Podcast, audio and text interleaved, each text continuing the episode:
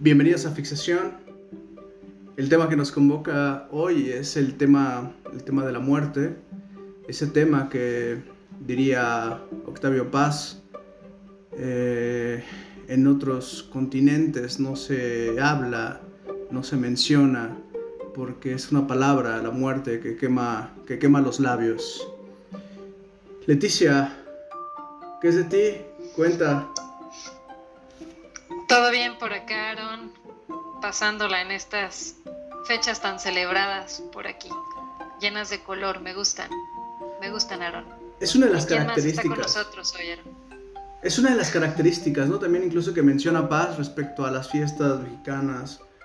Mucho color, mucho ruido.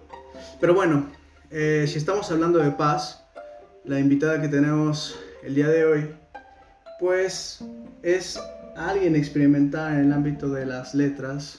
Es Belén Abarca.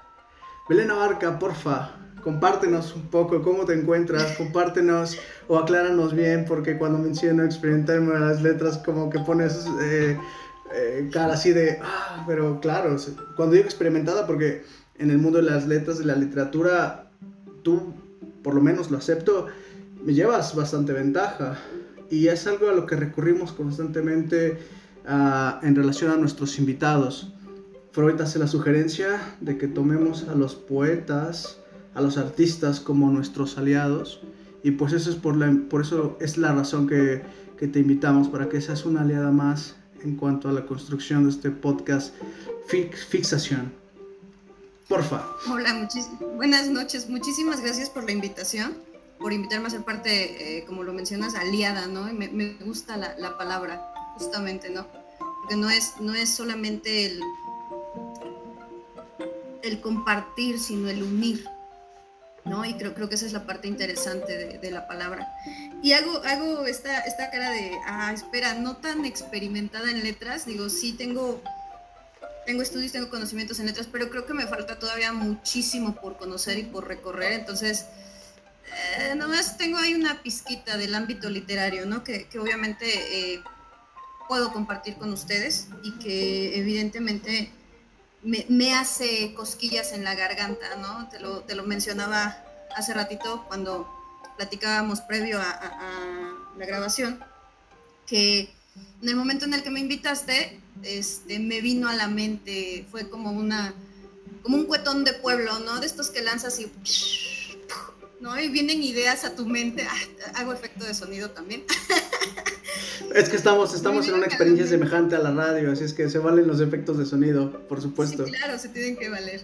Entonces, eh, me vienen a la mente algunos, algunos autores y, y tú, tú con Paz, yo con, traigo por aquí, por ejemplo, a Revueltas, me vino Juan Rulfo a la mente, ¿no? No solamente por la literatura, sino también por la pintura, también Juan, perdón, la pintura, la fotografía, porque Juan Rulfo era, era también fotógrafo.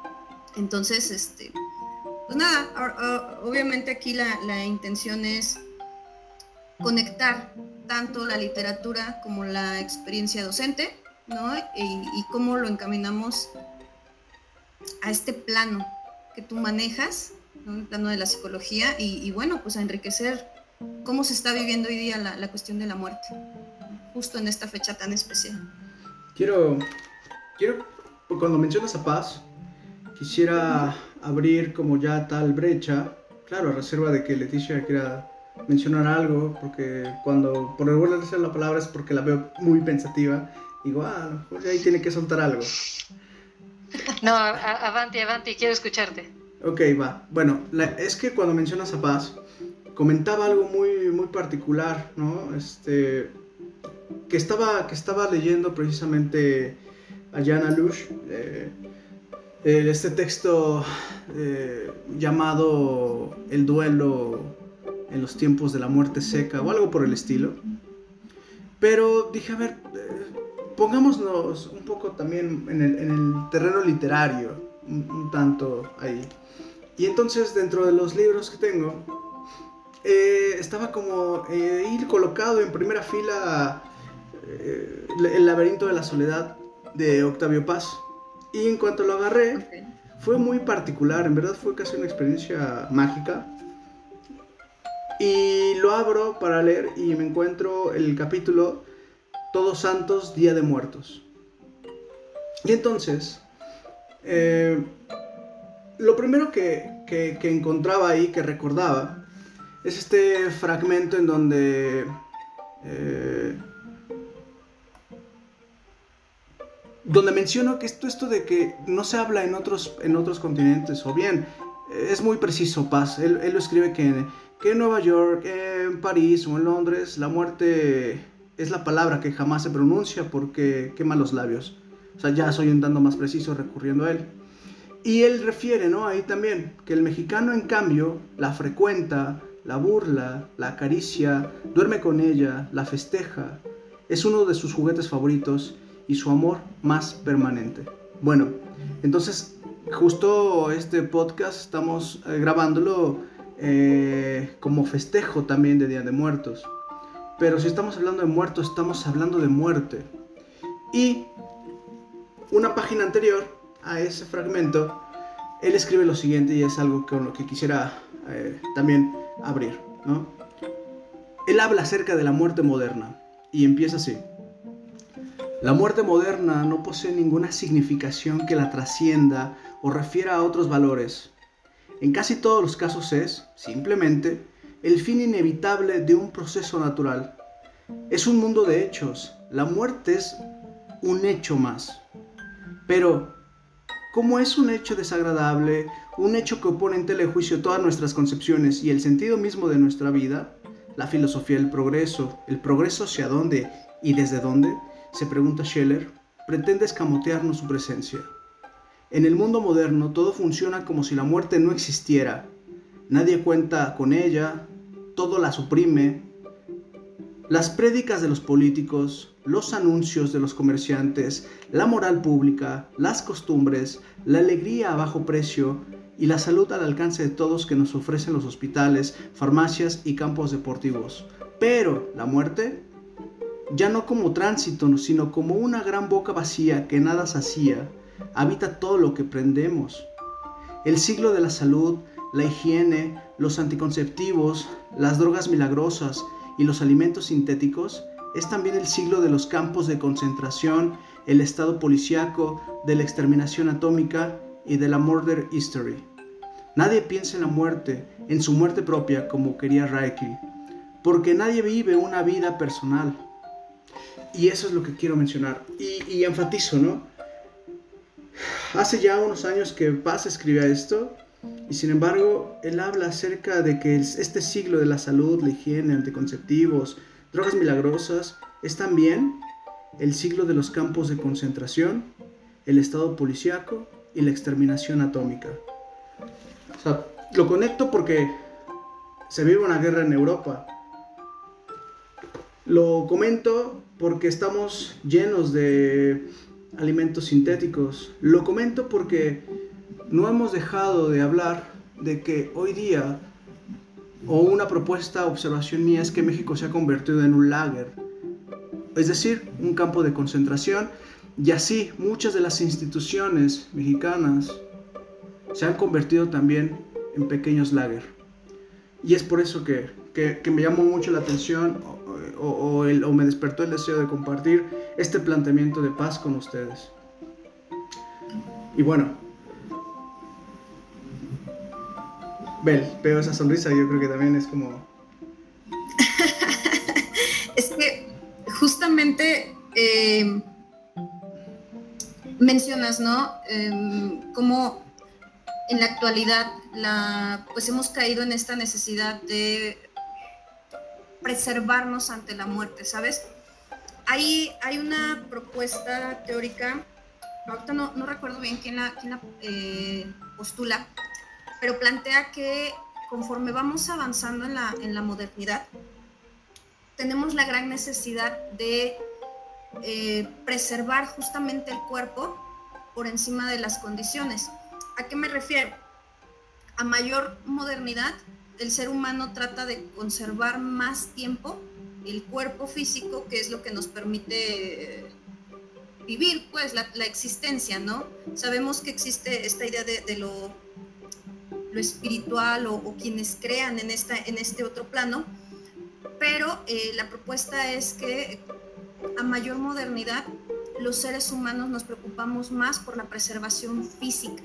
Y entonces, ¿qué pasa?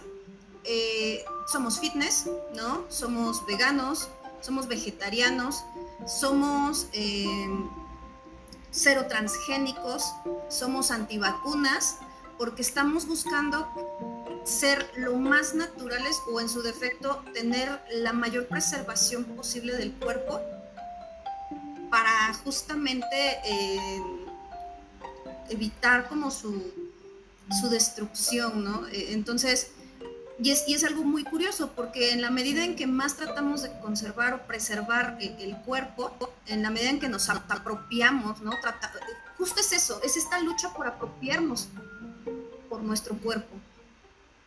Eh, en esta necesidad que tenemos, te decía, de, preservar el cuerpo por encima de las propias condiciones eh, biológicas, si tú quieres, ¿no? Anteriormente, ¿cuánto era el promedio de vida? ¿Cuál es el promedio de vida hoy día? Y entonces, ¿qué es lo que está, se está haciendo? ¿Qué es lo que se está eh, planteando en esta, en esta propuesta? Pues es justamente el ir como contra la muerte, ¿no? Eso, eso, pasa en la modernidad, al menos así, así se haya entendido. Estamos tratando de ir contra la muerte, eh, luchamos contra el envejecimiento prematuro, luchamos contra el envejecimiento natural, ¿no? Y se evidencia en cuestiones tan básicas y tan simples como cuántas cremas para arrugas hay, ¿no? Cuántas... Eh, vitaminas, cuántos tónicos, cuántos menjurjes, por ya no llamarles de otra manera, te venden para que tengas un cuerpo rejuvenecido. Entonces, ahí está una, una primera instancia para mí. Antes antes de, de cualquier cosa, como, como hoy día estamos con esa necesidad de preservarnos en primera instancia, de no aceptar tal vez la, la cuestión de pues es un proceso natural, ¿no? Es, es algo, es un fin común. Si, si, tenemos vida, pues evidentemente tiene que llegar la muerte en algún momento, ¿no? Y, bueno, para empezar, sería lo, primero.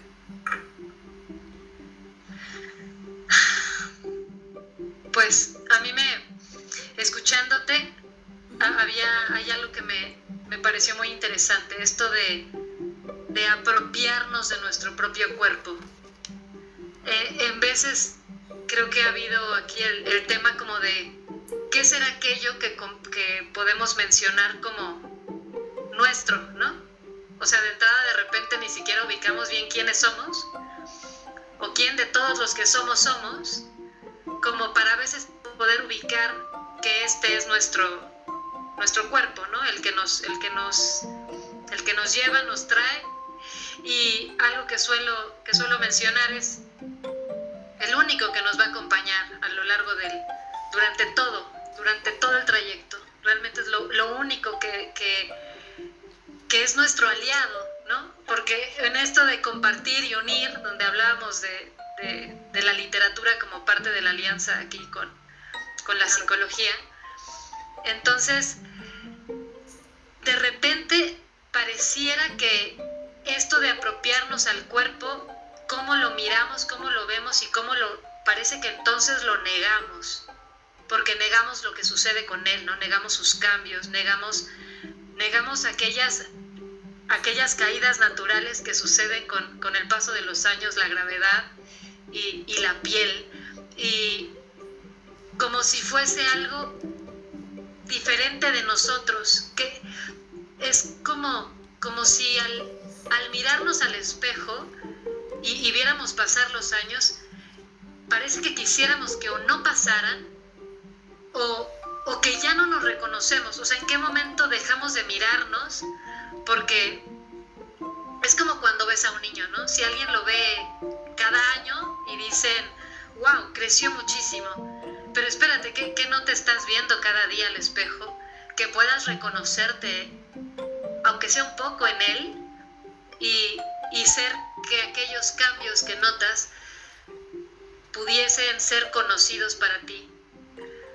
Y, en esto de la preservación del cuerpo, y la, lo que sucede en, en, estas épocas con la muerte, me parece algo interesante pensar que hace, hace unos, eh, empecé a hacer la ofrenda desde muy temprano porque nunca en mi vida había hecho una ofrenda y, y mis hijos me la pidieron desde el año pasado. Entonces este año lo que hubo desde inicios de octubre fue ofrenda. Y entonces estaba el, el querer ver qué era aquello que se, que se colocaba, que se decía, no que se tenía, pero que se decía que se colocaba ahí. Y de repente hubo un, hubo un, espérame, es que si colocas, hubo en mí algo que dije ahí, porque parece que se dice que si colocas alimentos en la ofrenda, definitivamente no puedes ocuparlos después, porque fueron ofrecidos y perdieron su... Alguien más se apropió de la esencia de ellos, porque fueron ofrecidos a aquellos que ya no están, pero que, se, pero que vinieron a, hacer algo con ellos, que dejan y pierden cualquier sabor, que ya no son, no deben de ser comidos por, por no sé, por carne y hueso, porque algo más tomó en ellos algo que, que ya no, que pierden el sabor, que pierden la esencia. Entonces, eso de apropiarnos, ¿no? Apropiarnos de aquello que a mí, a mí me suena muy bonito el, poder este, colocar aquellos recuerdos de tantos que se han ido, porque incluso la muerte se vive diferente. Es, es, curioso porque pareciera que es el envejecimiento el que nos conectara con la muerte, pero cuando hay una muerte joven, es como un algo que, que te... Sí, dime, algo ibas a decir. Perdón, es que justo esto que dices de la muerte joven es la muerte violenta, ¿no? Porque es una, o sea, cuando una persona va envejeciendo, te vas preparando, o sea, sabes te lo voy a poner en mi ejemplo, ¿no? Yo tengo, mi, mamá tiene 62, 61 años, perdón, va a cumplir 62. Entonces, día a día la vas viendo y día a día te vas dando cuenta que va envejeciendo. Y yo estoy de alguna manera preparada. ah, bueno, preparada es un decir, ¿no? Pero te estás mentalizando a que sabes que en algún momento va a morir y lo tienes claro y sabes que ella tiene que morir antes que tú pero también tengo una niña pequeña de 5 años. Y entonces yo lo, pongo en los dos planos. ¿Qué pasaría si mi niña muriera por un accidente o por una enfermedad de pronto? Esa muerte es una muerte violenta porque no la esperas, no es algo para lo que estés preparándote. No sé si, si me explico, pero me, me viene justo a, la mente con lo que tú estás mencionando, ¿no? O sea, nos negamos a la muerte y por eso preservamos y tratamos de apropiarnos de lo que en cierto sentido pues no es propio, ¿no? Lo dice la Biblia, polvo eres y en polvo te convertirás. Digo, no tratándose nada más de ser en el plano de la religión. Sea, pero bueno, los dejo hablar porque... en, esto que no es propio, había algo del el texto que mencionó hace un momento, Aaron, el estaba, estaba leyendo el primer capítulo en el que el, el título habla de una vela y mencionan cosas como muy poéticas. Y entre ellas había algo que me... que no sé si yo lo interpreto como lo quisieron decir, pero pues cada quien agarra lo que, lo que puede. Este, y, y leí aquello, era como... parecía para empezar un juego de palabras. Era como aquello de ti que tiene aquel a quien amas y que se lleva cuando se muere. Eso que duele, a mí me sonaba, ¿no? Ese duelo del que se hablaba en ese texto y en esa parte específica. Decía una parte, ¿por qué era algo así como, como, ¿por qué no te robaste lo robado, ¿no? O sea, ¿por qué no te lo llevaste bien? Que sigue que sigue doliendo, sigue, sigue haciendo así como un, como un desgarre a mí porque hay una parte de mí en ti y, el, y aquel otro ya, ya no está. Entonces, ¿qué hacer con esa parte de uno que también se murió? con aquel que falleció. Entonces a mí me parecía una forma muy hermosa y muy mágica de mencionar cómo se vive el duelo, ¿no? Aquello, aquello que le diste al otro, que, que, que fue entregado, que era algo tuyo y fue entregado sin más y, que de repente parece como si se desvaneciera, ¿no? Y, y, es como si lo extrañaras porque estaba vivo mientras el otro vivía. Y parece que es parte de esa, de esa muerte, desaparece con el otro. No sé, fue algo que me, pareció una, una, forma increíble de, de mencionar como lo que se siente, ¿no? Cuando cuando, cuando el otro da su último respiro y, ya nunca más.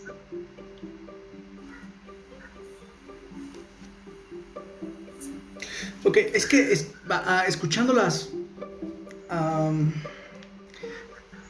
me permiten como cobrar más sentido, porque lo que estamos hablando es precisamente de la significación de la muerte el significado de, ¿no? O sea, la muerte, entonces para todos desde el planteamiento lacaniano podemos estarlo hablando desde es un significante.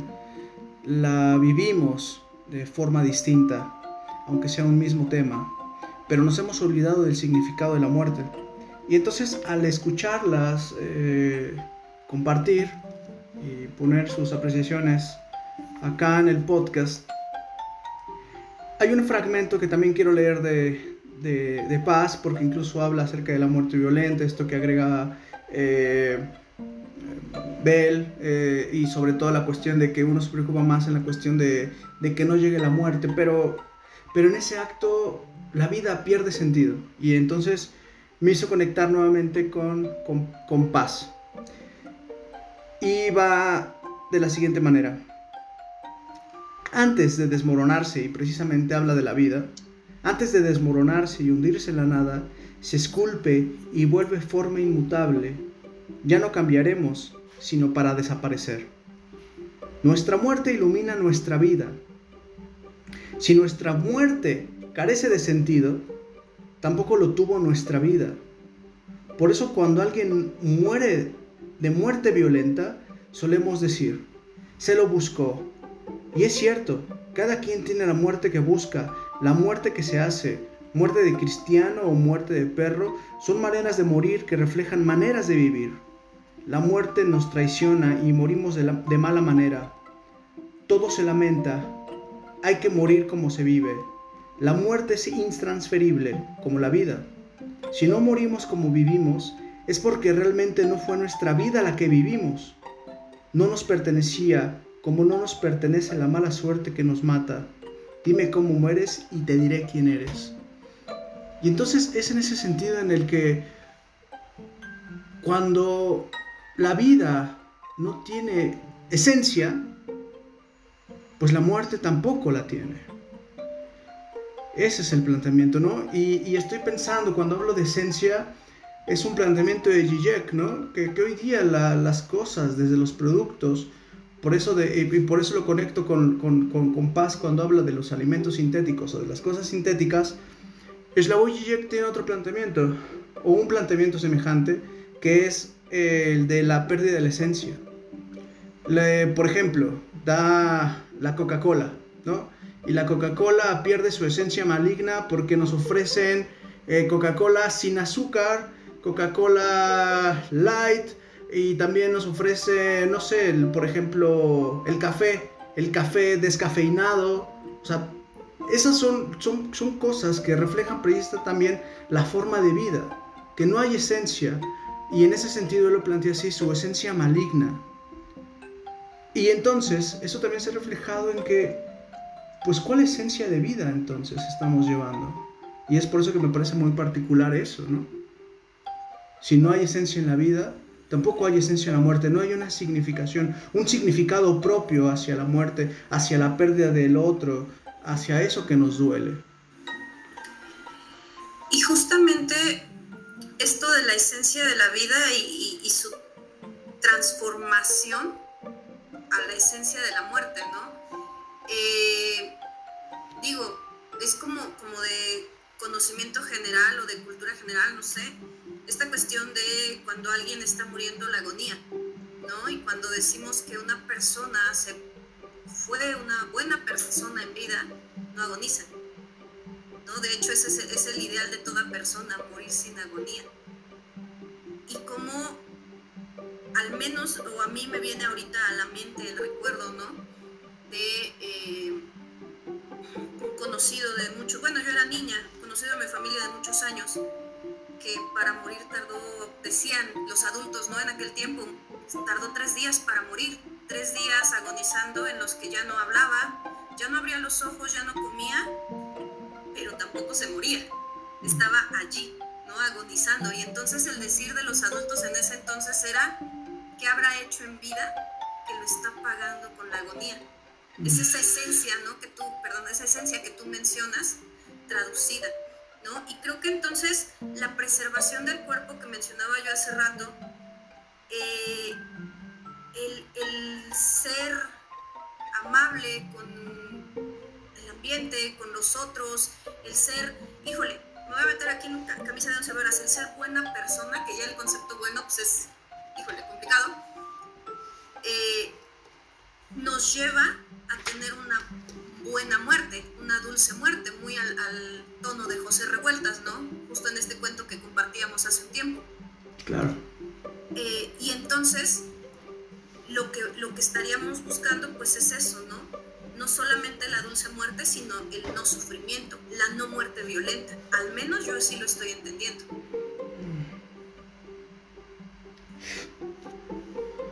Estoy... La muerte dulce. Es que tiene que ver con esta cuestión también de... De lo que leí hace un momento. Y esto es en relación a la vida. Antes de desmoronarse y hundirse en la nada, podemos hablar acerca de la vida o los cuerpos, se esculpe y vuelve forma inmutable. Ya no cambiaremos sino para desaparecer. Esto, esto me parece bellísimo de, de, de, Octavio Paz. Porque, a ver, eh, de repente eh, eh, uno quizás...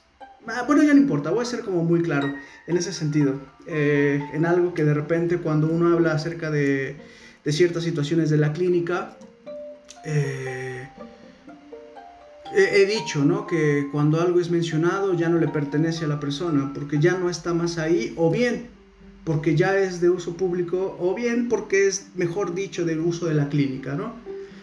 Eh, y de lo que se trata es precisamente ya no estar ahí. Sin embargo, en, esta, en esto de lo eh, ya no cambiaremos, sino para desaparecer, pues si se trata de Muertos, si hablamos de nuestros muertos, o bueno, no sé si, no, no, no pretendía hablar de nuestros muertos, pero me hizo, me hizo recordar algo, una, una, anécdota de cuando muere mi abuela, mi abuela materna. Uh, cuando llego a su casa, eh, lo primero que veo, o sea, porque nos, nos, llaman y justo nos están mencionando eh, que, bueno, llaman, avisan que, está agonizando. Y de, de, entrada, pues quiero citar, ¿no? Un paréntesis, la, la obra de William Faulkner, Mientras agonizo. O sea, es la historia precisamente de una mujer en una comunidad que está muriendo y que en esa muerte conmueve distintas, a distintas personas y conmueve de distintas formas. Bueno, la muerte de mi abuela no dejó de, de, de conmoverme pero esta es mi experiencia en relación a, esa, a ese momento de agonizar. Lo primero que cuando llego, porque ya vive en el Estado de México, yo acá en la ciudad, digo, y todavía imagínense, dije vive, vive hoy, a lo mejor viene el rato, no, yo qué sé.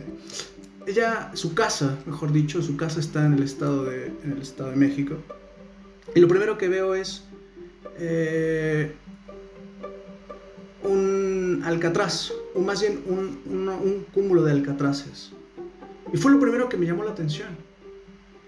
Eh, llegó el momento, el momento fuerte de, de, despedirme de ella, porque ya en ese agonizar pues tuve la oportunidad de despedirme. Y me quedé un tiempo más cuando ella, cuando ella se declara el momento de muerte, eh, la, están, la están vistiendo.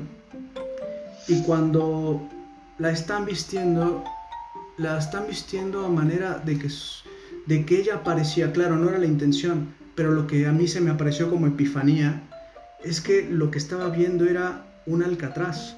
El, el vestido blanco que le estaban poniendo, lo que vi fue realmente fue eso, fue un alcatraz. Y entonces es por eso que me llama mucho la atención esto que les cito de, y lo vuelvo a hacer, de, de, Octavio, de Octavio Paz, en donde dice, antes de desmoronarse y hundirse en la nada, se esculpe y vuelve forma inmutable, y ya no cambiaremos sino para desaparecer. Entonces, esa fue la muerte, ¿cómo, cómo, cómo ubico la muerte de, de mi abuela? Precisamente como esculpirse o aparecer como manera de, de alcatraz, como una bella flor, ¿no? Y es así como recuerdo, cómo nos las arreglamos. Por eso es que es lo pertinente de recordar lo que estaba mencionando también hace un momento respecto a uno habla acerca de la muerte, la caricia de su compañera, porque quizás se convendría aceptarla y, como lo mencioné, una muerte puede significar distintas cosas para uno. Y lo que significó en este momento, y se los comparto a ustedes, que, que pretendía que fuera una cuestión muy, muy personal, me pareció tan bella esa, esa mutación al Alcatraz que pues creo que fue este momento y creo que podría mencionar ahora que este capítulo podría estar dedicado a ella. A ese Alcatraz. Pues bueno, eso es lo que se me ocurría, ¿no? De, entrada. Pero, pero veo que eh, no sé si quiere comentar algo, porque si no, pues estoy hablando del campo, bueno, no estaba hablando del campo, estoy hablando de otro campo como tal. Eh, estaba, mientras revisaba y preparaba para hoy, estaba revisando eh, la Catrina que aparece, y ya que tú citaste también hace un momento, Bel, la cuestión de la, de la pintura, los murales, estaba viendo el mural de paseo dominical por la Alameda Central, sueño de paseo, sueño, sueño de paseo de, domingo. El de, sí. De Rivera. Ok. Ok, eh, sueño de paseo dominical por la Alameda Central, algo así se llama. Eh, y está la Catrina ahí. O sea, Rivera pone en medio de todo la, la Catrina. Esta Catrina parece ser que es este, esta, creación de José Guadalupe Posada, ¿no? que antes a, la calavera, a esta calavera, la Catrina, se le conocía como la calavera garbancera. ¿Qué es lo, lo garbancero o, qué es el, a qué se le llamaba garbancera? Bueno, a las personas garbanceras eran personas de sangre indígena que reniegan de su propia raza. Y algo así como pretendían ser europeos. Pero una observación es que quien reniega de su raza está confirmando sus orígenes. Entonces quizás tampoco convenga renegar de nuestros orígenes, pero no renegar de nuestros orígenes es para ya no estar ahí y no es en el sentido de desprecio, sino no estar en, en la historia familiar que de repente nos invade y que llevamos cargando. Entonces, dentro de mi historia familiar, pues bueno, eh, mi, mi familia es del campo, es trabajadora del campo. Y en algún momento me daba cuenta que yo también pertenezco a eso, ese es mi origen. Pero a propósito de matizar, de ir modificando sin renegar, porque no renegarlo me permitió darme cuenta que yo sigo siendo un trabajador del campo, me doy cuenta que soy un trabajador del campo clínico. Que lo que me convoca a mí ahora es el campo, pero el campo psicoanalítico. Pero sin dejar el campo, sin dejar mis orígenes. Y eso se lo debo precisamente a mis muertos. Y, aquí con, esta idea, ¿no? De en la medida en que reniegas de ello, confirmas, eh, redondeo ya lo, lo, que yo les había comentado originalmente, ¿no? En la medida en que renegamos del deterioro corporal, mm. confirmamos y reafirmamos nuestro fin, que en algún momento vamos a morir. ¿no? Es esa, fíjate qué, qué, ambiguos somos. Eh, le tenemos miedo a la muerte, eso es un hecho, ¿no? Creo, creo, creo que, que es algo que no podemos negar, pero en la medida que le tenemos miedo, la burlamos, jugamos con ella. Eh, les decía, bueno, yo siempre les digo a los chicos, ¿no? Como cultura, los mexicanos hemos sobrepasado esta, este miedo a la muerte al punto de que no la comemos, ¿no? Y entonces tenemos el pan de muerto, tenemos las calaveritas de chocolate, tenemos, o sea, jugamos, ¿no? Yo puedo más que tú, cuando en realidad sabemos que no va a ser así, ¿no? Que al final del día la que va a terminar llevándonos, comiéndonos, eh, reclamando esa carne, ese cuerpo, va a ser la muerte.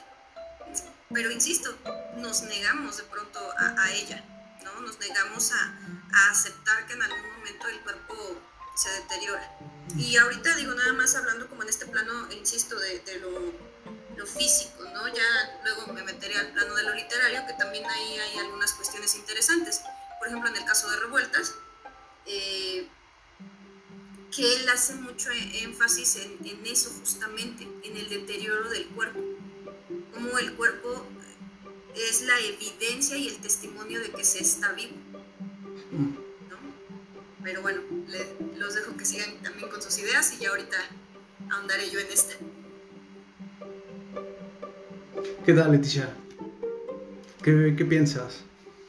No sé, este, este último, esta última evidencia es tan porque es la evidencia de que está vivo y al mismo tiempo muestra que, que por lo tanto puede morir. Y no sé, a mí me...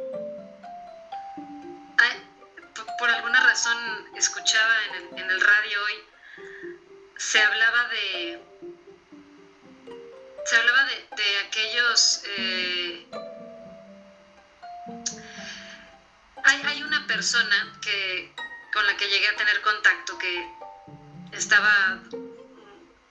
Tenía, tenía un embarazo muy deseado y que en una etapa en la que uno suele ya no preocuparse, bueno, cuando como mujer deseas el embarazo y después de los tres meses normalmente ya como que sientes que que, todo va a estar bien, ¿no? Y eso que sucede cuando, cuando pasan los meses y de una u otra forma no finaliza como uno lo espera. Y entonces me llegaban muchas, muchas escenas a mi cabeza, ¿no? Porque llegan hablando de las abuelitas, me llegaba la, ah, una escena que tengo en mi cabeza, pero porque fue colocada ahí. Mi, mi abuela hablaba de su primera hija decía que esa, esa primera hija es, bueno, era, era, nació, pero se pasó el parto, pero que nació y ella decía que era como una muñequita, ¿no? Era una muñequita regordeta, con la pintaba de una forma que parecía una, una muñequita de porcelana. Y y en mi mente no me cuadraba eso con la imagen de un bebé recién nacido, ¿no? Después de ubicar cómo se ven los bebés recién nacidos. Pero esa bebé había nacido muerta. Entonces parece que cuando es como aquello, ¿no? De que como cuando, cuando alguien muere, cambia mucho la perspectiva de esa persona, ¿no? Hay cosas que, que, que trascienden o que puedes, que, compartes a los que siguen como por ejemplo eh, las, las, madres de niños que no pudieron conocer a sus abuelos, ¿no? Y entonces cuando les compartes cosas de los abuelos, normalmente son esas cosas que, que amabas de tus padres, o, o sea, idealizado, ¿no? Entonces así yo veía que se veía esta niña, ¿no? Esta niña como si fuese una muñeca de porcelana y no un bebé recién nacido que había nacido muerto. Y que seguramente su color no era blanco y que seguramente su cabello no tenía caireles, pero era esa imagen que tuvo ella al, ver nacer a su hija y, y, lo que quizás lo que tuvo que hacer para poderla para procesar ese momento.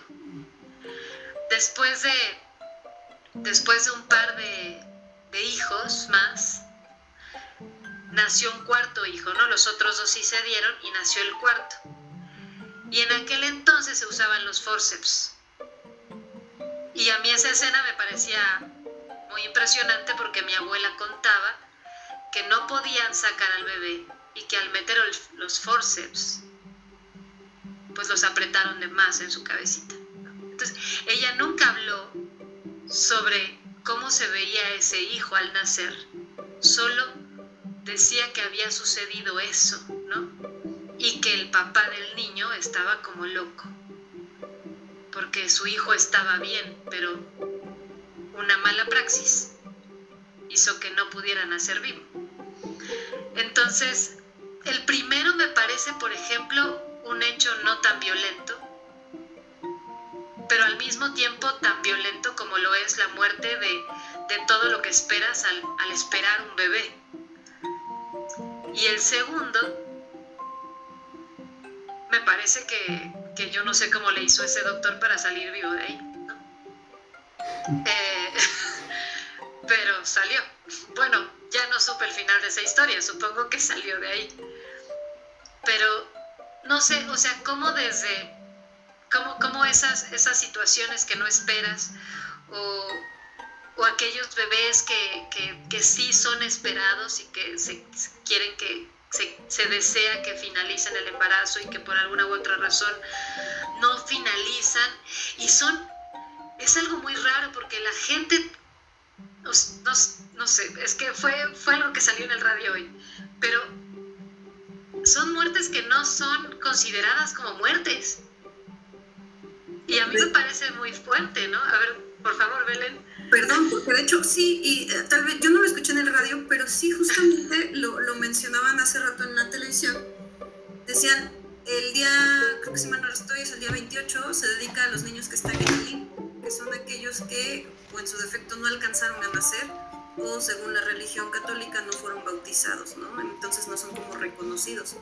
Y creo que eso es algo más, más contrastante, más, más drástico, ¿no? Porque no nació, se murió antes de nacer. Es la ambigüedad más conflictiva que puede haber en, el plano de los significados.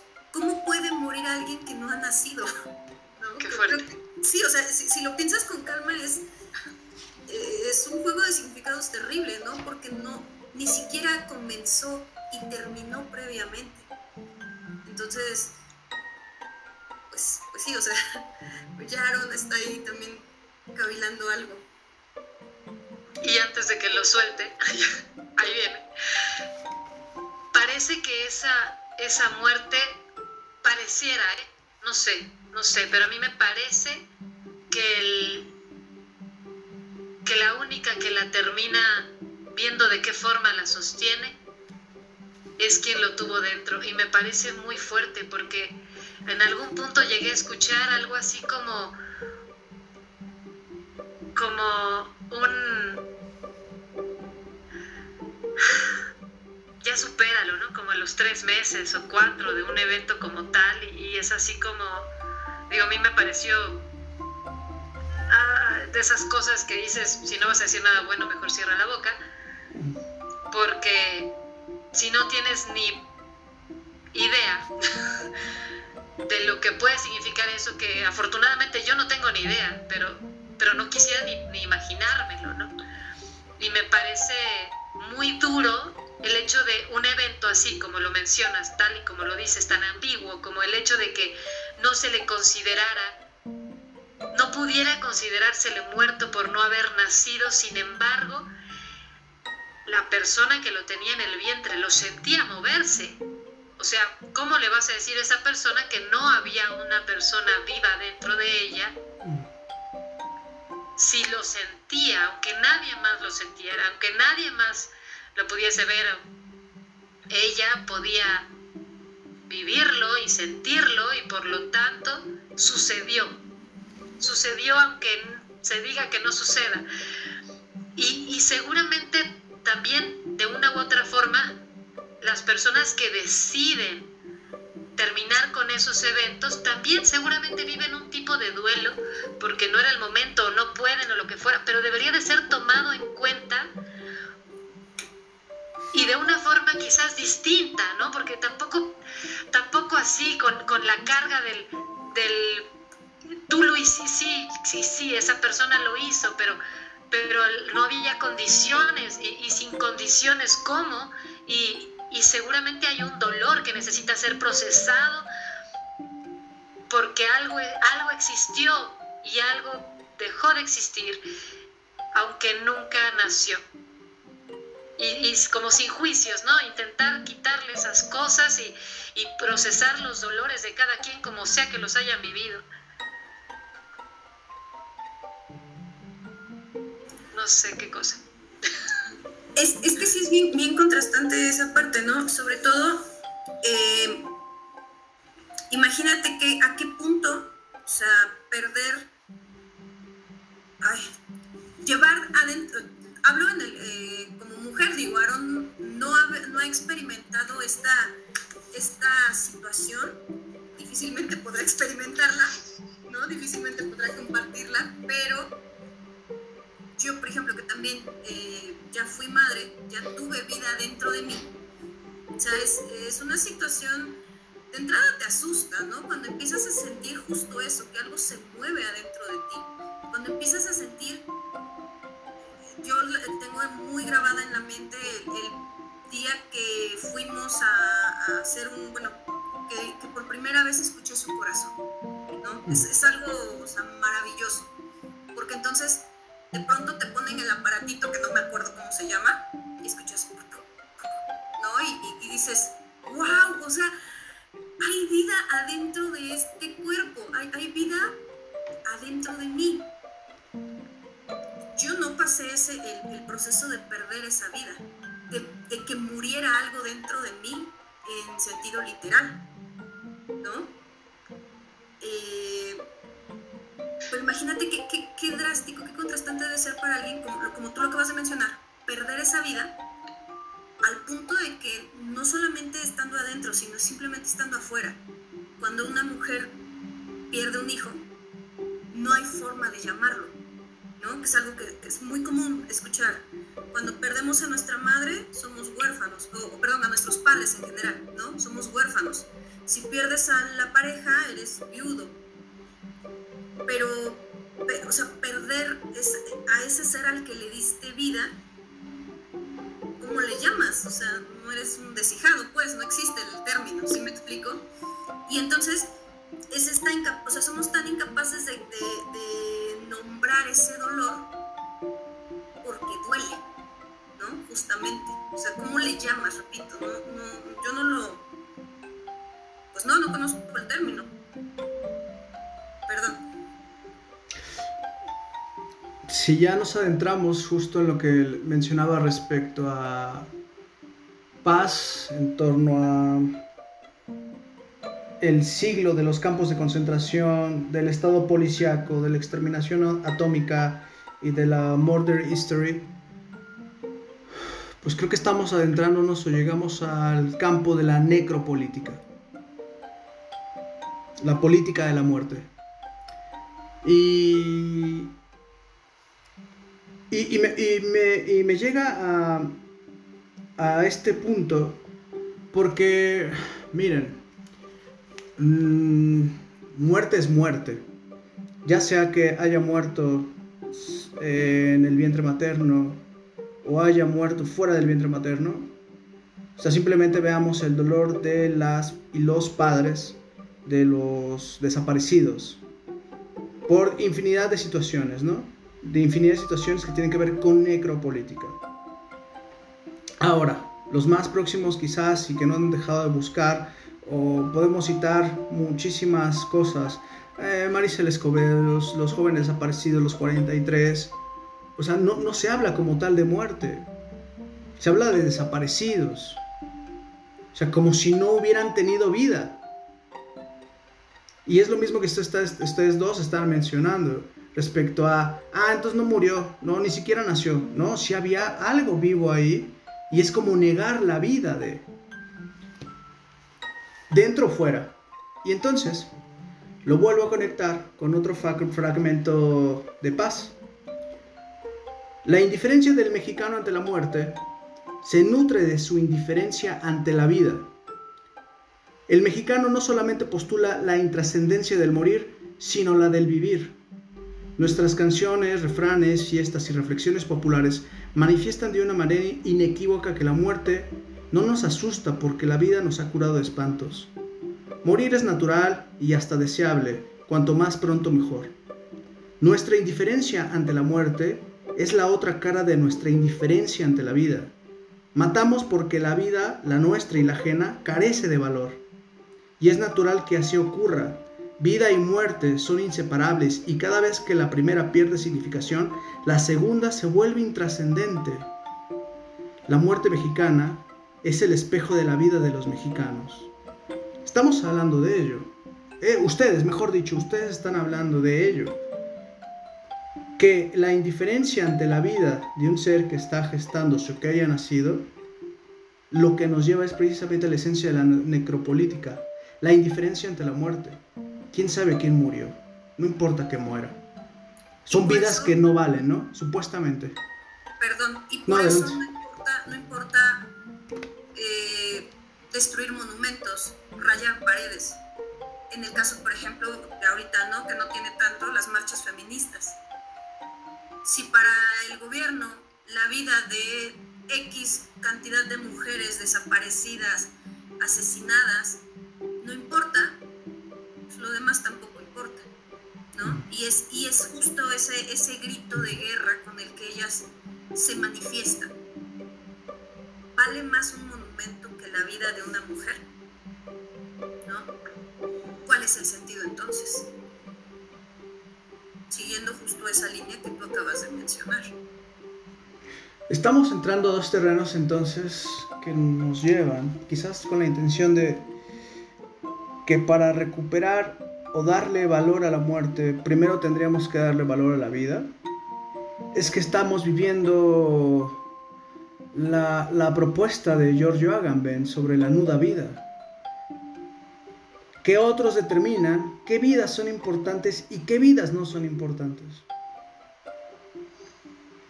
Esto, pues bueno, también para que nos escuchen, lo pueden encontrar en el Homo Sacer. Eh, ahí, justo, incluso desde el campo médico, me, recuerda, si ya estoy citando a, Agamben, es porque, espero no equivocarme, si no, pues bueno, están sus otros libros el Homo Sacer da el ejemplo de dos médicos, eh, ya que ustedes hablan del campo médico, ¿no? Este campo en donde el médico quizás no, estos campos, estos dos ejemplos en donde no se tiene la fineza de que realmente ahí había algo vivo y que es quien, él quien está determinado si esa vida era vida o era una vida digna de ser vivida. Habían, el, Agamben cita en ese texto eh, la historia de dos médicos, Molaret y Boulon, que lo, que lo que hacían ellos era llevar a las personas en estado de coma a un llamado coma du passé, o un, a un coma o un estado ultracomatoso. ¿Por qué? Porque, ¿Cuál era la finalidad llevar a eso? Porque según esos médicos determinaban que ese, que ese estado de coma era, eh, no era vida, ellos determinaban que eso no era vida, que no era una digna de ser vivida. Y entonces llevaban a un estado ultracomatoso con qué finalidad? Con la finalidad de que, estando en esa posición del coma du passé, ellos pudieran extraer sus órganos, quién sabe para qué fines, pero pudieran extraer sus órganos y que eso no fuera calificado como un delito. Entonces también estaban precisamente restando el valor a esa vida. Hay otros que determinan qué vida sí vale y qué vida no. Y eso también es otra de las esencias de la necropolítica. Pero para no, quizás también para salirnos nosotros de ese terreno, por eso estamos hablando de la importancia de la significación que puede tener la muerte, es decir, la significación que pueda tener la vida, lo significativo que es vivir. Mira, te quiero compartir un fragmento, justo para, como decías, salirnos del campo político y regresar un poco a, los planos eh, más amables, por así llamarlos, te voy a compartir un fragmento de un documento que se llama El desafío de la creación, escrito por Juan Rulfo, ¿Mm? y que tiene que ver justamente con eh, una teoría que él ofrece sobre la creación literaria. ¿okay? Y dice, ahora, hay otro elemento, otra cosa muy importante también, que es el querer contar algo sobre ciertos temas. Sabemos perfectamente que no existen más que tres temas básicos, el amor, la vida y la muerte. No hay más, no hay más temas. Así es que para captar su desarrollo normal hay que saber cómo tratarlos, qué forma darles, no repetir lo que han dicho otros. Y cierro, ¿no? La cita. ¿Por qué este, este fragmento? Justo por esta idea que hemos venido jalando desde el principio, ¿no? Si vamos a hablar de la muerte es porque evidentemente, perdón, si vamos a hablar del significado de la muerte es porque evidentemente la vida tiene un significado. Hay que darle un sentido, ¿no? Y entonces Rulfo, en esta propuesta de creación literaria, dice, no hay más. O sea, aquí solamente tienes esas dos líneas, ¿no? Para, perdón, tres líneas para escribir. Y evidentemente si hablas de la muerte es porque tienes que hablar previamente de la vida, ¿no? O en su defecto él habla del tema del amor. Eh, que me viene ahorita a la mente un meme que veía hace rato, ¿no? Que decía, Cupido está buscando, eh, no es cierto, perdón, el diablo anda buscando nuevas formas de matar gente y entonces decía cómo enamorarse, ¿no? Por esta cuestión de morir de amor también.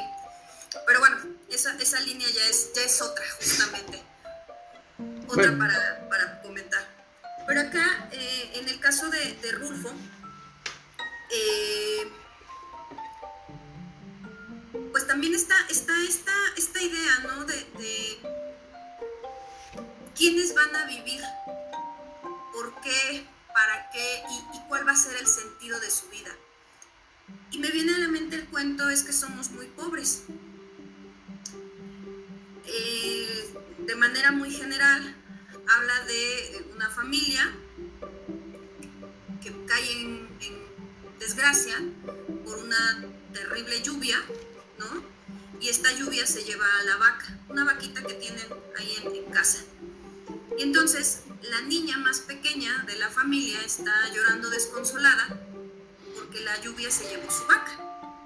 Y el hermano, que es el que nos va relatando la historia, nos cuenta que la preocupación de que se haya ido la vaca, eh, esta vida ¿no? que, es, valiosa, eh, mm. siendo un animal, es porque la vaca representaba una posibilidad de buena vida para la niña. Alguien se iba a querer casar con ella por la vaca. Y eso le daba la esperanza de, no terminar como una prostituta, igual que sus hermanas. Y hay otro cuento que no es de, de Rulfo, perdón, que es de Jorge Ferretis, que se llama Hombres en Tempestad. Y en este cuento, caso similar, una terrible tormenta, una eh, tempestad, ¿no? Cae sobre un pueblo y entonces arrastra animales, se lleva todos los animales habidos y por haber y se lleva también una vaca. Y resulta que eh, en medio de, de, este río ahí torrencial que está bajando ¿no? en, el, en el cerro, va un hombre y una vaca. Y el hermano del hombre corre a salvar la vaca y no a su hermano. el hermano sobrevive y tiempo después platican. Y, el segundo hermano le dice, discúlpame que no te fui a salvar a ti. Y le dice el otro, no, no te preocupes, yo habría hecho lo mismo. O sea, yo sé que una vaca vale más, ¿no? Porque la carne de vaca se come. La carne humana no. Uh es maravilloso el cuento. Entonces, ahí tienes, ¿no? estas ideas que hemos venido platicando. ¿Qué vida vale más? ¿O por qué vive cierta persona y cierta persona pareciera que está, no sé si decir destinada, ¿no? A, no vivir, condicionada, eh, pero pero bueno, los cuentos, en estos dos cuentos ahí, ahí tenemos el contraste, ¿no? El valor de la vida, el sentido de la vida humano en oposición al sentido de la vida de una vaca. Y en los dos cuentos es una vaca, justamente. ¿No? O sea, la carne de vaca sí se come. Quizás esto puede estar dando señales de, y solamente eso, dándome y señales de por qué para algunas culturas las vacas son intocables y lo, y lo otro es que, que, que en este sentido de... Es un mensaje, es un mensaje como tal. La carne humana no se come. Es en el sentido de no al canibalismo, no al hecho de no destruir al otro. Es como, es un, es como un respeto a ese cuerpo, al cuerpo humano también. Y regresamos al punto al en el que habríamos, ¿no? En ese sentido. Y sí, fíjate, es el, el no, o sea, no te, no te comes al, al, otro. Y, nos podemos poner muy literales, ¿no? Hace, ¿qué fue un año que detuvieron al famoso caníbal de Atizapán? Claro. O sea, perdón, pero hace cuántos años empezamos a escuchar casos de canibalismo, ¿no? Este caso famosísimo que creo que fue en Alemania, del chico que pone un anuncio en internet de que busca a quien comerse y, y aparece alguien y le dice, pues yo no tengo, mi vida no tiene sentido, cómeme.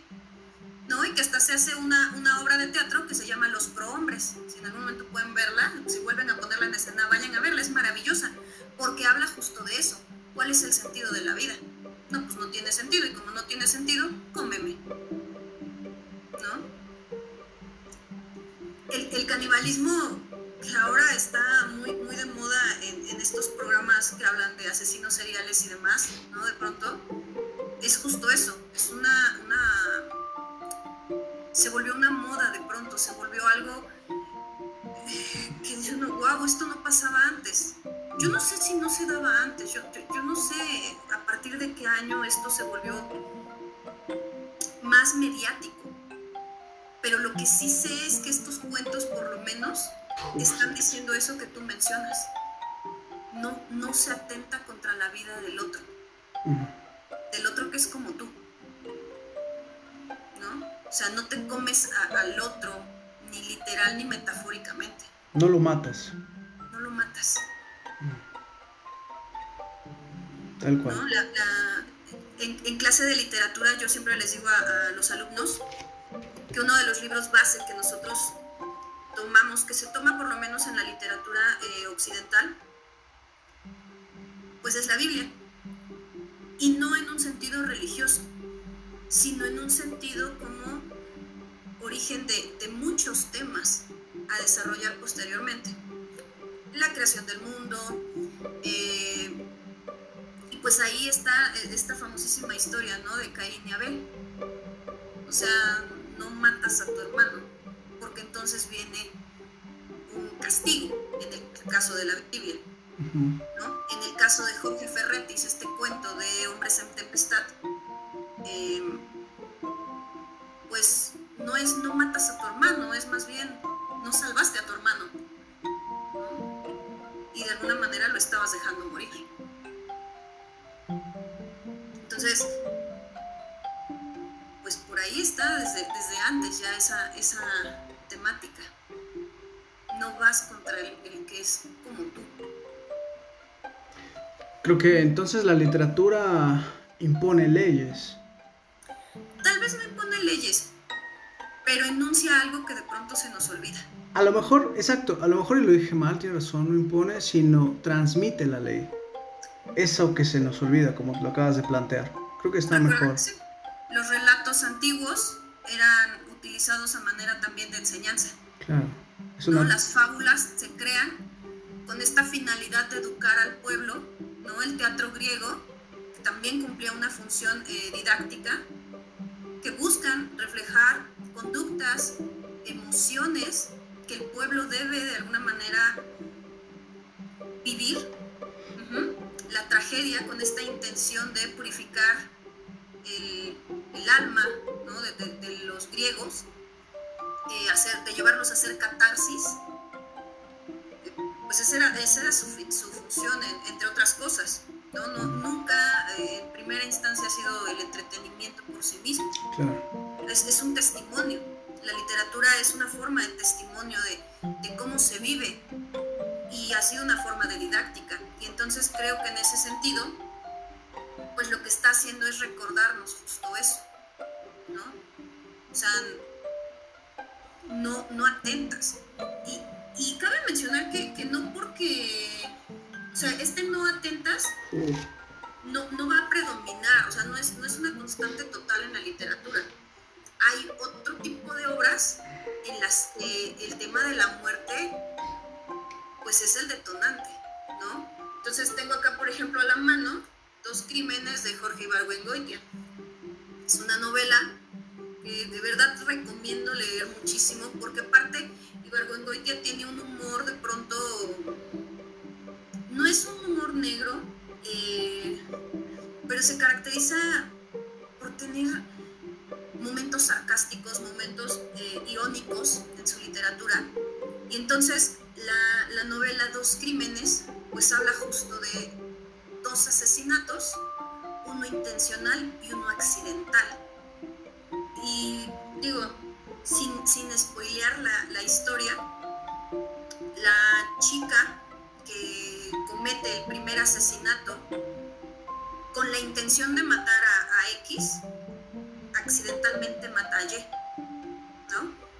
Y posteriormente a esta chica la matan también con esta intención de matar a Y, matan a la chica. Así como ella mató, muere. Otra vez ese sentido.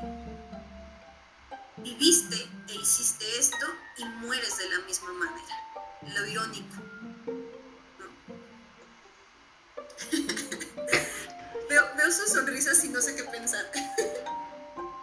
es que aquí en, aquí en Querétaro, cuando uno da el rol con escuchando las leyendas, se habla de la Zacatecana.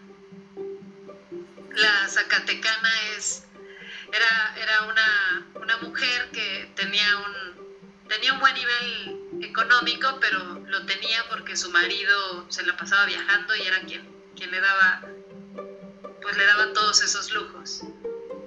Pero de repente, como, como su marido viene muy poco y todo, ella le pide a los a sus, digo, estoy resumiéndola mucho, pero es algo así como quien a hierro mata, a hierro muere, ¿no? Eh, como esto de lo que estás hablando. Y me, pareció curioso cómo se van repitiendo, ¿no? Como, como algunas historias y todo, y esto, ¿no? De que parece que esto que tiene que ver con las letras educa y no entretiene. Y, y cómo pareciera que, que lo otro está muy enfocado a, aquel, aquel sistema que busca quizás, no sé, se me ocurrió, nada más me pasó por acá, ver lo otro como algo, como aquello de lo que hablabas, de que se te puso en boga y más, como, como algo que entretiene y que, y que por eso hasta luego tienen fans, ¿no? Los, los que andan ahí metidos en el tambo por, por haber cometido este tipo de, crímenes. Y, y, luego recordaba en aquello del respeto y de la carne y de proteger al otro, justamente escuchaba a un, a un niño de nueve años hablar de Tutankamón y decía que, que no, no sé, tal vez tú tengas otra información, yo estoy basada 100% en lo que me dijo el niño de nueve años este, él decía que Tutankamón se casó a los ocho años y que por lo tanto tenía una, una esposa, ¿ok? Luego mencionó, me pareció curioso la, afirmación, luego mencionó que murió joven, no recuerdo si dijo 18, 17, pero al morir eh, fue enterrado también con su esposa, sus criados, sus todos. Algo mencionó de que le sacaban los, los órganos a, a los muertos, pero los colocaban en vasijas afuera porque podían ocuparlos para que no se para que pudieran hacer uso de aquello en, lo que fuera después. Entonces a mí me parecía como, bueno, había, había esa, supongo que esa necesidad de, de momificarlos, supongo que eso requería sacar los órganos, no lo sé, pero ese respeto a aquellas partes del cuerpo. Luego, el niño de nueve años dijo, imagínense, pues es que asesinaron a criados, a sirvientes, a la esposa, y si sus órganos servían, ¿cuántas vidas pudieron haber salvado si las hubiesen donado?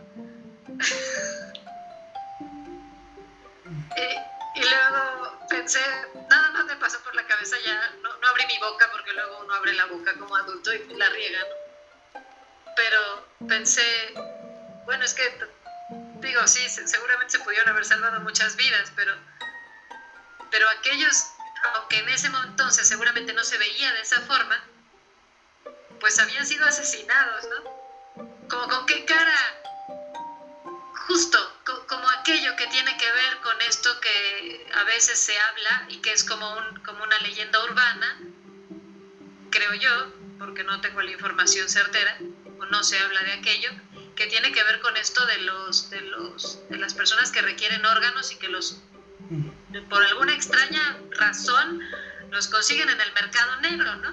Que, que no hay otra forma de haberlos conseguido que con otro cuerpo y quién sabe qué había pasado con aquel cuerpo, ¿no? Es como, es como esto de lo que hablaba mi hijo, ¿no? Tal vez no sabes de dónde llegaron y ya solo piensas en que le sirvieron a alguien como si de quien eran no, no hubiesen sido algo extraño, ¿no? O sea, si no fue su decisión y si no fue en ciertas condiciones, pues por algo, por algo no es legal ahora que mencionas eso, ¿no? Yo necesitaba un riñón y entonces ese riñón llegó a mí. ¿Y dónde está lo demás? ¿No? O sea, ¿dónde está el resto del cuerpo? Eh, sabemos que en buena medida, pues bueno, son las donaciones, pero también sabemos, como lo mencionaste bien, que está la cuestión de los, pues el mercado negro de órganos. Y un poco por eso fue la, la idea eh, me, voy a atrever a comentarlo, eh, la ofrenda que nosotros vamos a, elaborar en, la escuela, donde elaboramos, está dedicada justamente a todas esas personas que no solamente, o sea, les arrebatan la vida, les arrebatan el cuerpo, sino también la identidad. Esta, esta tranquilidad de decir, bueno, a la familia, ¿no? Regresamos a la idea de la madre, la madre que pierde al hijo y nunca lo vuelve a encontrar. O sea, no solo es la madre que, que perdió en el vientre, sino también es la madre que perdió en vida, ¿no? Y entonces la intención de la ofrenda que nosotros estamos trabajando está destinada a, todas aquellas personas que, que, quedan en una cosa común, ¿no? Sea legal o, ilegal. Es, es esa la, intención, porque también está esa otra parte. ¿Y qué crees que ahorita que estabas, bueno, mencionabas tanto lo del la cuestión política y, bueno, lo de Tutankamón, no sé por qué, pero me acordé, y aquí lo, tenía yo a la mano y se me había pasado por, eh, por completo, perdón. Hay un cuento que se llama La muerte tiene permiso, de Edmundo Valadez. La historia es muy sencilla, ¿no?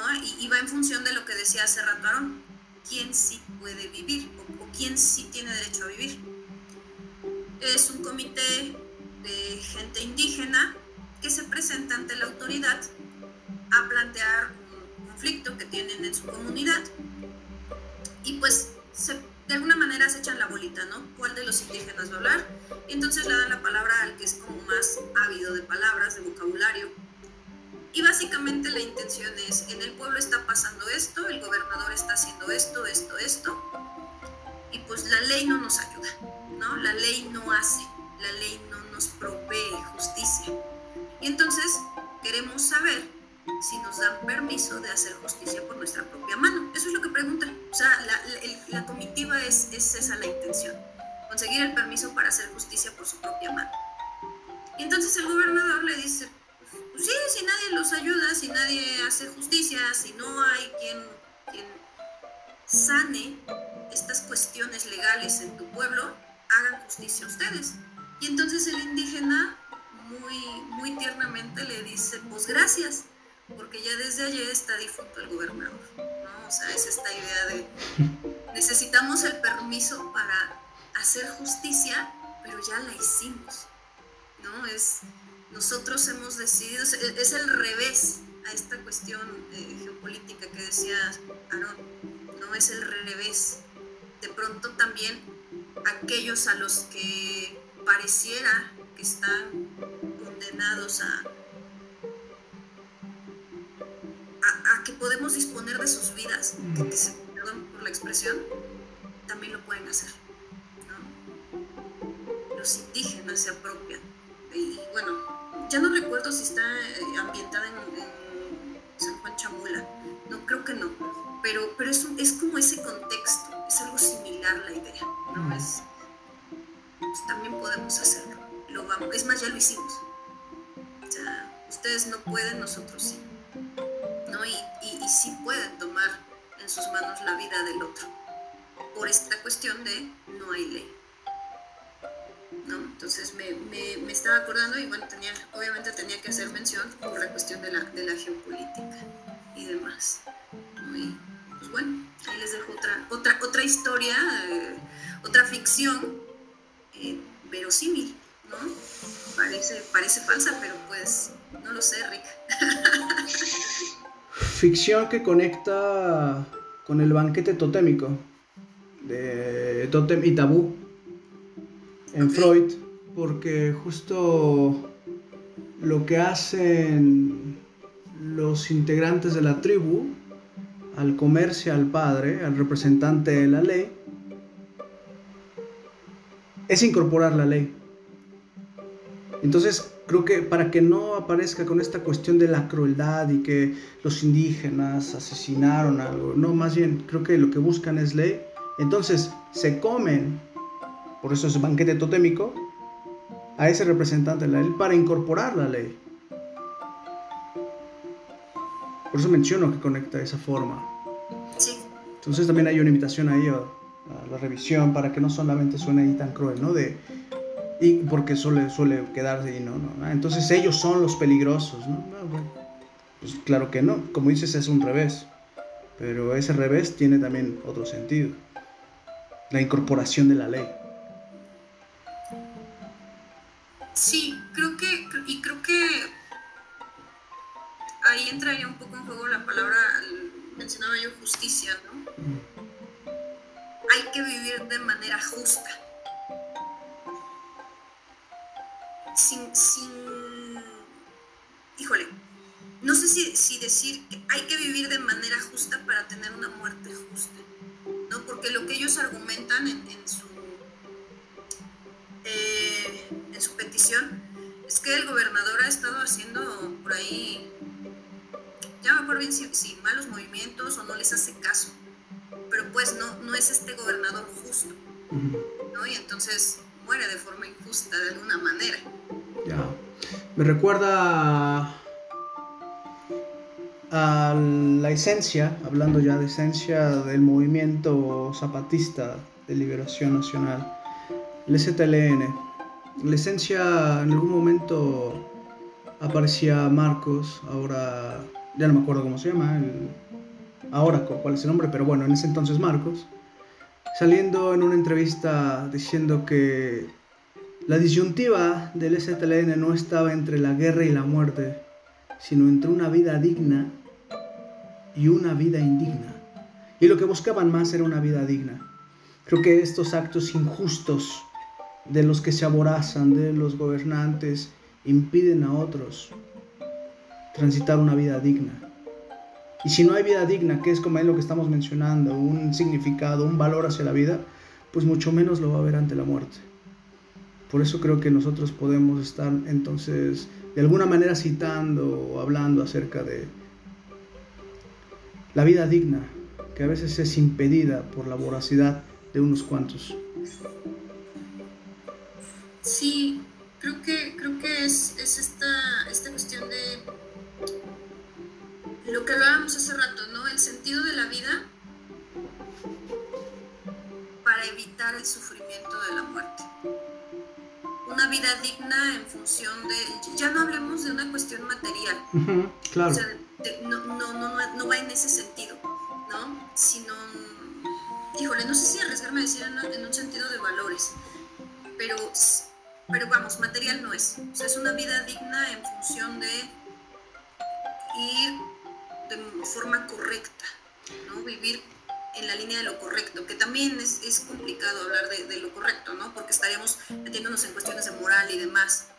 Entonces, creo que lo que podremos plantear sería, sí en el sentido de valores, no el sentido material, que bueno, tampoco se está peleado con eso, pero, pero lo, que, lo que podemos plantear, sí en el sentido de, de valores, pero en el sentido axiológico, Ok, sí. En el sentido axiológico, el estudio de los valores. Y ahora, mira, justo cuando, si, ya está planteado así en el sentido de la axiología, eh, estaba recordando la historia de una, de una joven que, que llega a la cárcel por robo.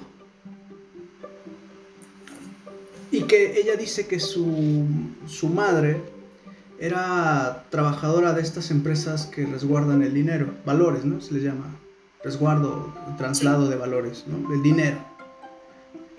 Ella trabajaba en eso y ella en algún momento se da cuenta de que su madre trasladaba valores, porque era una mujer eh, eh, trabajadora, una mujer amable, una mujer que, que, que se preocupaba por su hija, que incluso trabajara, que trabajaba horas extras. Y entonces esto, a propósito de la cuestión del significante, esta joven se da cuenta que su mamá trasladaba valores. No en el sentido monetario de lo que iba en la camioneta, sino el valor del trabajo, el valor de la responsabilidad, valores como tal, en el sentido axiológico. Y son las cosas que de repente se reflexionan también dentro de la cárcel. Por eso es que lo planteaba en el sentido axiológico. Entonces, también la literatura, la palabra, lo que nos permite es, yo hace un momento dije, eh, transmitir la ley, y no solamente la ley, sino también transmitir valores. Y entre esos el valor de la vida el valor del respeto, el valor del respeto quizás al esfuerzo ajeno, el que está, el que, por el ejemplo que estoy dando, el que hacía la madre, ¿no? Realmente el valor que, tras, que, que, que trasladaba era el valor del trabajo, el respeto, que ella no cachó y que se fue por el camino peligroso y la llevó a la cárcel, por no haber asimilado a tiempo el traslado que le estaba haciendo su madre de esos valores. Sí, y sabes, híjole, esta idea del traslado de valores, esta idea del vivir, vivir, de, vivir de forma eh, correcta. Eh, mira, me viene a la mente Macario, que es clásico ahorita en esta época justamente, ¿no? Conocido por la película donde sale don Ignacio López Tarso, eh, que no es escrita por un mexicano en sentido estricto, o sea, hay, hay mucha confusión ahí sobre, su, sobre el verdadero origen del autor de, Macario, la novela de, de, Traven.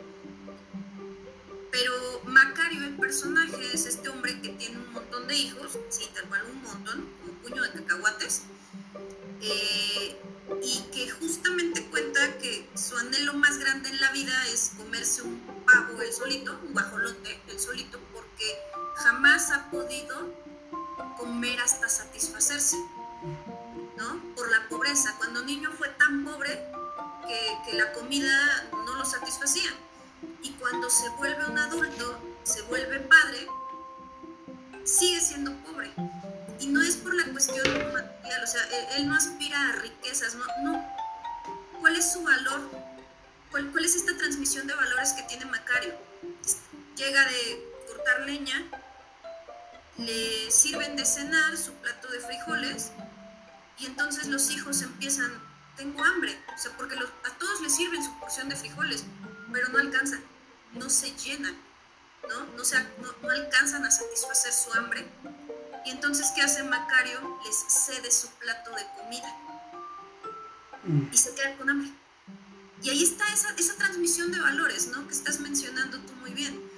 O sea, es el, digo, lo, vuelvo a, jalar el plano de la literatura, eh, a lo mejor se desvió un poco de, este, de, esta idea, ¿no? Que tú decías transmitir el respeto, transmitir la responsabilidad, el compromiso, pero al final de cuentas también está ahí el sentido de la vida de yo estoy criando hijos y me quito el bocado como padre para que ellos coman, ¿no? Ese es el valor que les está transmitiendo a sus hijos de alguna manera independientemente de que sea su anhelo más grande satisfacer su hambre. Pongámoslo, esa historia de Macario, en el terreno de las adicciones. Ok. Alguna vez eh, un joven hablaba de que se gastaba infinidad de dinero en la compra de la droga que consumía. Y, y le preguntaba que cuánto costaba un litro de leche o cuánto costaba la leche en polvo que le daba a su hijo. Y dijo, ah, pues tanto. Y entonces, el hecho de esa pregunta también era en el sentido de, usted se gasta infinidad de dinero, incluso estando aquí en esta clínica, este, incluso eh, en el hecho de una semana estar consumiendo y deja de sin comer a su hijo durante varios días cuando ese bote de leche cuesta mucho menos de lo que usted gasta. Y el argumento fue, es que usted no sabe cuán compulsivo es esta acción. No, y, y alguien más le dice, no, desde atrás, no, cabrón, lo que no entendemos es que somos unos voraces. Y es el hecho porque bueno, si se habla, ¿no? En los, y peor en los centros de, atención a adicciones. Y entonces es ahí donde, justo, ¿no? O sea, ¿cómo es que es el, otro, quizás el que lo está narrando, no lo asimiló, pero hubo otro dentro del grupo que sí lo asimila, que es una acción voraz, que se está dejando sin comer a otros, y por eso hablaba de, de, que eso, incluso ese acto, porque no solamente está en el ámbito de la voracidad de, de, los gobiernos, sino cómo también se traslada a lo micro, ¿no? Una persona también desde su voracidad, impidiéndole quizás o dificultándole una vida digna a un niño, que es el alimento, lo básico. ¿Cómo? ¿Cómo? Es una vida digna, ¿no? Que es el alimento, lo básico. Y me acordé de eso, por eso lo, que relatas de Macario, lo llevo a ese terreno también. Sí, ¿no? Y al final es esto, o sea, nutres no solamente a nivel eh, químico, orgánico, o sea, no solo nutres con la leche, ¿no? No solo nutres con el pan, con el bocado, con el plato de frijoles, sino que también nutres en valores, lo que decíamos hace ratito, mm. ¿no? O sea, nutres en el sentido de formas, en el sentido en el que educas, en el que direccionas, en el que acompañas, ¿no? Eh, y tal vez es este, este, este vínculo nutricional el que también de pronto, y, regresando a lo que decía Leticia al inicio, nos duele. Porque cuando el otro, creo que sí fue Leticia quien lo decía, ¿no? Decía el otro se va o le perdemos al otro, nos duele esa parte que dejamos ir con él. Pues claro, porque no solamente nutres con el cordón umbilical durante nueve meses, o sea, nutres en el momento en el que idealizas o, visualizas la presencia del otro, nutres en el momento, perdón, nutres y te nutres, ¿no? Alimentas al otro cuando estableces un vínculo, porque el hecho de establecer una amistad con alguien, establecer una relación sentimental, eh, Por eso las pérdidas duelen, porque este, era, una nutrición eh, doble. Yo le doy, pero él también me da. ¿No? Aprendo de él, aprendo bueno y también de pronto malo. Mm. Pues entonces ahí están nuestros planteamientos acerca del valor, los valores en torno a la axiología respecto a la vida y la muerte. En honor, como lo mencionas, a aquellos que su destino es la fosa común o una desaparición. Y pues creo yo, al menos de título personal, este capítulo, si es respecto a la muerte, justo ya pasamos a, a las 12 de la noche, es decir, al 2 de, de noviembre, pues una dedicación, pues también quizás a mi padre. Y pues ahí nuestra, ahí quizás mi ofrenda a este capítulo. A reserva de lo que ustedes quieran decir. Y si no, pues entonces, esa sonrisa está perfecta. Pues, pues nada, o sea, simplemente que, quede eh, el, entredicho de que pues esto es solamente un, un, pellizco al pan de muerto, ¿no? O sea, nomás es el... Le quito un cachito en, la ofrenda antes de que me cachen. Porque obviamente va para mucho más, o sea, tiene muchas vertientes. Claro. Pues bueno, entonces, Bel, estás invitada para cualquier otro momento, para cualquiera de las vertientes de los siguientes capítulos de fixación. Este fue nuestro este fue, es nuestro segundo capítulo de nuestra segunda temporada. Y pues no quiero despedirme sin antes eh, preguntarte si escribes, si algo y en dónde nuestros escuchas te pueden seguir acerca de, tu obra. Pues en realidad hace mucho que no, no escribo. Estoy eh, en miras de justamente armar un blog. Entonces ya sí, si me animo a hacerlo, eh, te estaré ahí pasando la, el dato ahorita como tal no tengo redes para, para, seguir mis ideas y demás. Hace mucho tiempo participé en un concurso de cuento y por ahí anda, anda la publicación, pero este, pues está eh, editado por la Universidad de Chapín. Y en realidad pues es ficción. ¿Y cómo se llama? Para que igual hay algo interesado. El cuento, el cuento se llama Un sapo, es ficción, eh, netamente. Más eh, teoría o ideas plasmadas por ahí, más que la tesis de licenciatura. Entonces, pues nada, en mi clase, cuando gusten. O sea, nada más, como si fuera poco realizar una tesis, ¿no? O sea, nada más. Exacto. Bueno, es que, hay quienes tienen dos y tres, yo me quedé en una. Bueno, no sé, se respeta, pero a veces que lo sabemos y es el sentido de acumulación títulos, pero ya, mm, no lo sabemos, pero pero no es poca cosa hacer una tesis. muchísimas gracias. Bueno, Leticia, ¿cómo cierras hoy? ¿Cómo cierro hoy? Es, este ha sido un tema que mueve muchas cosas, ¿no?